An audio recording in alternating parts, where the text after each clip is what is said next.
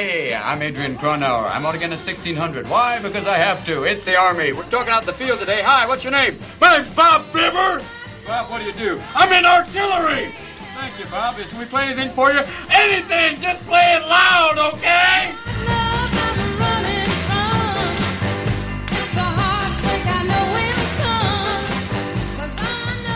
Guerreiros, em guarda! Eu sou Fábio Moreira. Eu sou Marcos Moreira. E esse é o Sabre na Nós Podcast! Uhum. E na missão de hoje a gente vai dar uma passada por cima do filme. Por favor, senhor Robin Williams. Good morning, Vietnam! Filme de 1987. Que é classificado como uma comédia dramática de guerra. E que é um filme muito legal também da nossa infância, que a gente curtia padedéose porque era o Robin Williams com o botão da loucura apertado até quebrar. Solto, não tem jeito. Você vai perder alguma coisa que ele fala na legenda ou na dublagem. Você tem que escolher. É impossível entender 100% do que o cara fala. Those girls are just so pretty.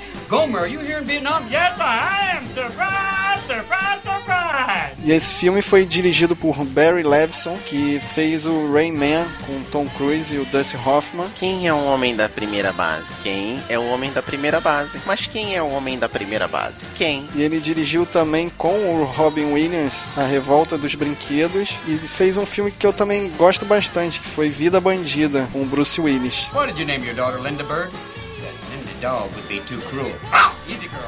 Esse filme, além do Robin Williams, obviamente, que é a estrela do filme, tem a participação do Forrest Whitaker, que na verdade ele tá ali assim só como um coadjuvante, mas ele também fez muita coisa boa depois disso. Um personagem que me destaca na memória foi o do Grande Dragão Branco, que ele era um dos policiais que ficava atrás do Jean-Claude Van Damme para tentar impedir que ele lutasse. E ele fez também A Reconquista. Foi um dos filmes que mais ganhou framboesa de ouro. Inclusive ele ganhou um framboesa de ouro de pior ator coadjuvante. Esse cara me lembra três filmes especificamente que me chamaram muita atenção, que é Quarto do Pânico, que ele fez com a Jodie Foster, o Reis da Rua, que ele era o chefe de polícia, em que o policial principal era o Keanu Reeves, e o Mordomo da Casa Branca, que ele tá numa atuação muito, muito maneira, um filme mais atual, mas a atuação dele é muito, muito maneira. E ele também ganhou o Oscar pelo filme O Último Rei da Escócia. E o Robin Williams, embora ele não precisa ser apresentado, ele recebeu indicação ao Oscar de melhor ator por Sociedade dos Poetas Mortos, por Tempo de Despertar, pelo O Pescador de Ilusões e foi ganhar como ator coadjuvante em Gênio Indomável. Com essa atuação que ele fez em Bom Dia Vietnã, ele acabou criando um padrão de roteiro para alguns dos filmes dele. De repente é por isso que ele só foi indicado e não ganhou os Oscars pelos filmes seguintes que têm atuações semelhantes. É verdade, se você parar para analisar o Bom Dia Vietnã, o Sociedade dos Poetas Mortos e o Pat Adams têm a mesma estrutura de roteiro. É um profissional bem-sucedido que tenta quebrar os padrões utilizados naquela sociedade. We've got some great guests coming on the show. First of all, our first guest, Mr. Leo. Nice to have you back on the show. Thank you, Adrian. You know, doing fashion for the Army is an incredible thing, but today I'd like to talk about Charlie. I'd like to talk about the enemy and what they're wearing. They're wearing black. I say you can fight in the jungle in it, and at night put on some pearls, and you're ready for formal wear. This says it all to me. It's kind of a Hefner thing. They're dressed in pajamas, it's casual, it says I could fight or I could just lay around. O filme ele conta a história do Robin Williams no papel do piloto da aeronáutica Adrian Cronauer, ele é transferido de Creta para Saigon para participar na guerra do Vietnã, mas não ativamente na guerra. Ele é um radialista que é levado para lá para poder dar uma força para pessoal que está participando realmente ativamente na guerra. O período que ele passa lá em Saigon é um pouco antes da guerra começar. Ele ainda está num período de ocupação em que os militares ficam tentando esconder de que vai começar uma guerra e eles ficam apenas falando que eles estão ali só para ajudar o povo vietnamita. É, ali naquele momento a censura sobre os fatos que estão acontecendo da guerra, efetivamente, é uma censura muito forte ainda. As mensagens que são transmitidas pelo rádio são muito cortadas, até para não exaltar os ânimos dos militares que estão lá no Vietnã. E paralelo a isso, ele faz contato com uma família vietnamita. Né? Ele tenta namorar uma garota e faz amizade com o irmão dela. Através desses dois vietnamitas, ele conhece um pouco da cultura lá do Vietnã e o ponto de vista deles com relação a essa guerra que está acontecendo e da intervenção americana nessa guerra. E como curiosidade, esse filme tem a participação dos irmãos gêmeos Dan Stanton e Don Stanton, que aparecem também no, numa cena do Exterminador do Futuro 2, em que ele faz o papel de um policial só, mas o T-1000 se transforma nele e em vez de usarem um CGI, usaram os irmãos gêmeos na atuação do filme. E eu me lembro deles também no Gremlins 2. Eles fazem uma dupla de cientistas lá também. Thank you for that lovely tune. That funky music will drive us till the dawn.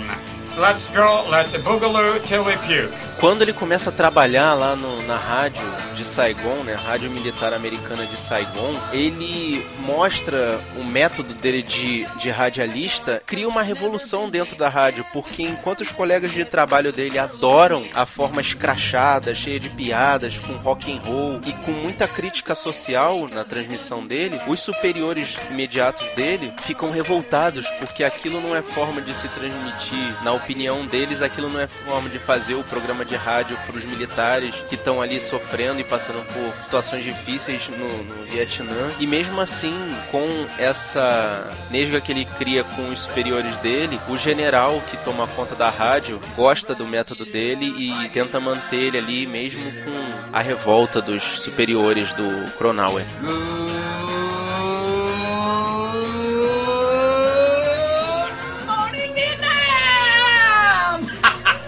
Cara, esse filme é um filme que vale muito a pena ver, porque, de uma certa forma, mesmo que ele esteja só retratando o que está acontecendo na guerra do Vietnã, ele se torna meio atemporal pela questão da interpretação do Robin Williams. Ele mostra que uma pessoa realmente pode fazer a diferença, mesmo numa situação tão adversa quanto a guerra. Bom, então é isso. Se você ainda não assistiu Bom Dia Vietnã, para por aqui e vai assistir, porque agora a gente vai começar a hora do spoiler. A hora do spoiler. A hora do spoiler. A hora do spoiler. A hora do spoiler. A hora do spoiler. A hora do spoiler. A hora do spoiler. A hora do spoiler. A hora do spoiler.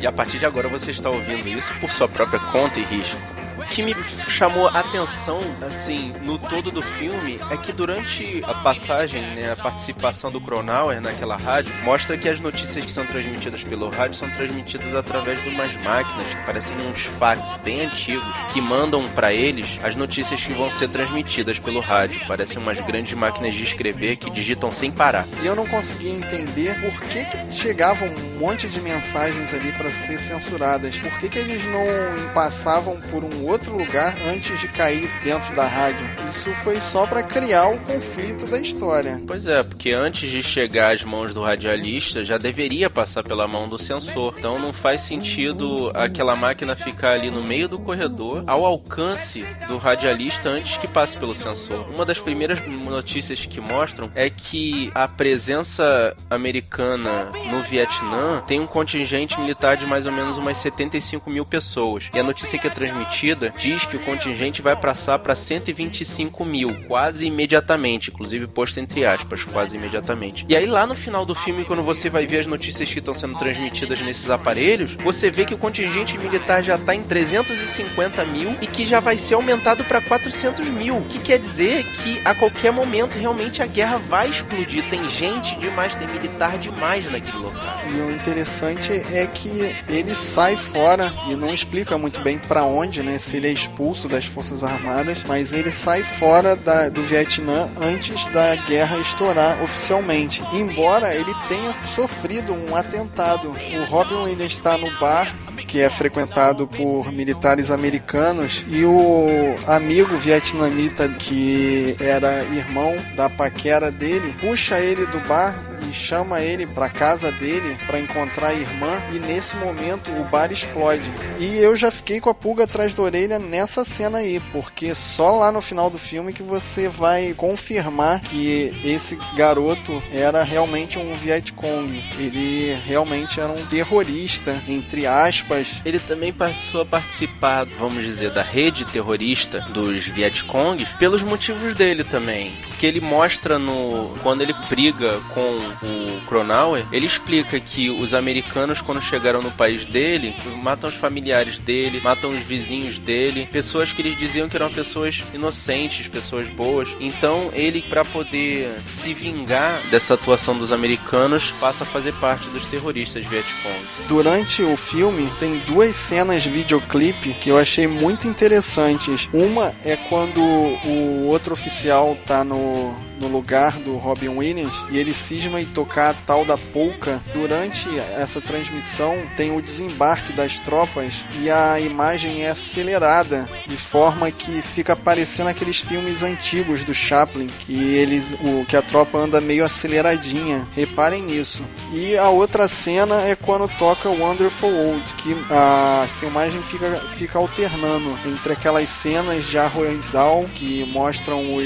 os Vietcongs cultivando e as cenas de guerra, que tem até uma que é bem chocante que mostra um extermínio de civis a queima-roupa. É o contraste, né? Ele cantando que mundo maravilhoso e lá no Vietnã o pau tá comendo, né? E em determinado momento, não sei por que cargas d'água, o personagem do Robin Williams quer fazer uma entrevista de campo e vai pedir autorização pro oficial. E o oficial que já não tava gostando dele faz a pesquisa e descobre que o lugar onde ele iria é um local perigoso. Na verdade, a rota por onde ele ia passar é uma rota que já estava tomada pelos Vietcongs, que ele tinha, eles tinham certeza que ia dar um problema se alguma tropa americana passasse por aquela rota. Ou seja, o oficial mandou o Robin Williams para morrer nessa rota aí. O cara é mal o suficiente para se livrar dele da forma mais maquiavélica possível, né? Mandou ele pra morte. E o Robin Williams mostrando que é um gozador, ele perdeu o carro, tá perdido na selva, mas manda a frasezinha do Mágico de Oz, dizendo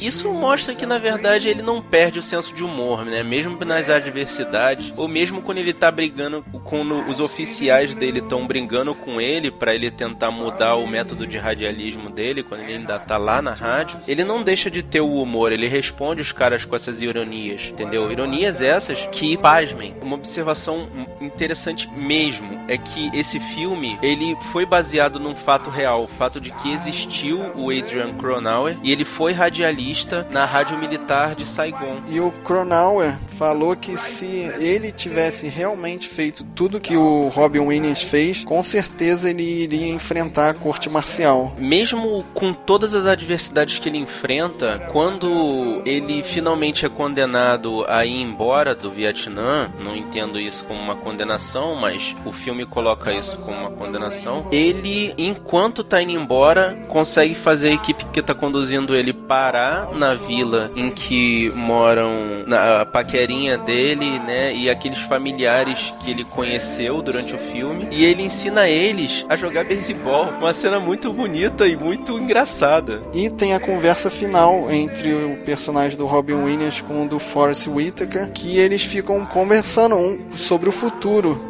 de um e do outro. E o Forrest Whitaker fala que no, com a guerra acabando, ele vai ser radialista. E quem é que toma o lugar do Robin Williams no final do filme? Forrest Whitaker, com certeza, né? Que transmite pela rádio, numa fita que foi entregue a ele, a última a despedida. Que sai ali da guerra. Não sei se sai das, Forças Armadas, se ele é expulso ou ele é condenado, alguma coisa assim. Mas ele simplesmente vai embora. Não explicam direito o que acontece com ele. Mesmo assim, mostra que ele é uma excelente influência, tanto pro pessoal que tá ali na rádio, quanto para as forças que estão atuando na frente de guerra. Que o que me, mais me chamou a atenção nesse filme foi a cena em que eles passam por um local onde tem uns caminhões cheios de soldados parados. E aí o Forrest Whitaker aponta para ele e fala pros soldados: Você sabe que eu tô conduzindo aqui? Eu tô conduzindo o Adrian Cronauer. E aí a galera, reconhecendo ele como um tipo de celebridade lá local, pede para ele fazer uma apresentação ali no momento, né? E aí ele pira, né? Solta,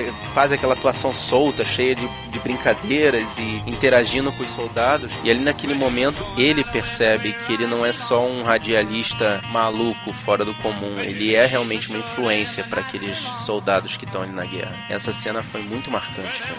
We're back. Here's the news. All the news that's new and improved by the U.S. Army, the sweetest smelling army in the world. Bom, galera, é isso. Se você tá até aqui, eu acho que você já viu o filme. Mas se você foi maluco de escutar a parte dos spoilers e não assistiu o filme, vale muito a pena. Vai lá assistir. Vai, vai lá assistir esse filme. Como eu já tinha dito antes, ele é um filme atemporal, não pela questão da guerra ou da coisa assim, mas a atuação do Robin Williams é indescritível. Sempre vale a pena ver esse cara nos filmes dele. Depois disso, você volta aqui, dá a sua opinião, fala o que você sentiu. Quem já assistiu, fala o que, que você acha desse filme, é, o que, que você acha dos personagens, o que, que você acha do conflito. Você deixa sua mensagem no sabrenanois.gmail.com, que é o nosso e-mail, ou então aqui embaixo tem uma área de comentários no nosso post, onde você pode deixar sua mensagem, a sua palavra pra gente. E nós estamos também no Twitter, no Facebook, no Google Plus, no Instagram, no Scooby e no Filmou. Tudo é Sabe na Nós, tudo junto. É, e você pode baixar o nosso capítulo também na iTunes Store ou no feed que tem link aqui no post. Aproveita que você vai lá na iTunes Store para baixar o, o, seu capítulo do Sabe na Nós Podcast, que a gente sabe que é, é o mais fácil de fazer, e deixa seu comentário, deixa suas cinco estrelinhas, deixa sua mensagem pra gente. Isso a gente, esse feedback é muito importante pra gente. Então é isso. Eu sou o Fábio Moreira. Eu sou Marcos Moreira. E até o próximo combate. Why am I here? Uh, we're gonna play some music for you right now. Here we go. Here's a little James Brown coming your way. Baby, help me, please. Ah, I feel good. I knew that I wouldn't. I feel good. I knew that I wouldn't. So good, so good. I got you. Wow, I feel nice. A sugar and spice. I feel nice. A sugar and spice.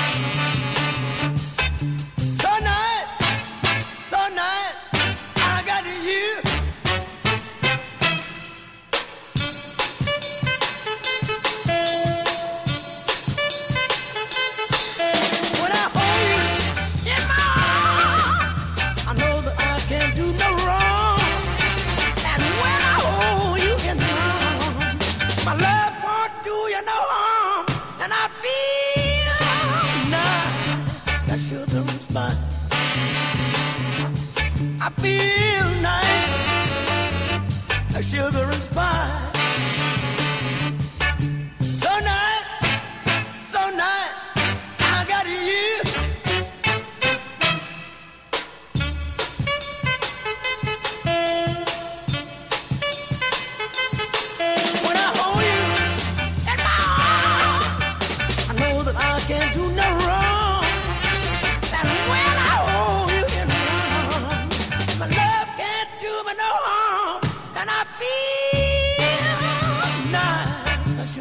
spice. I feel nice, like sugar and spice.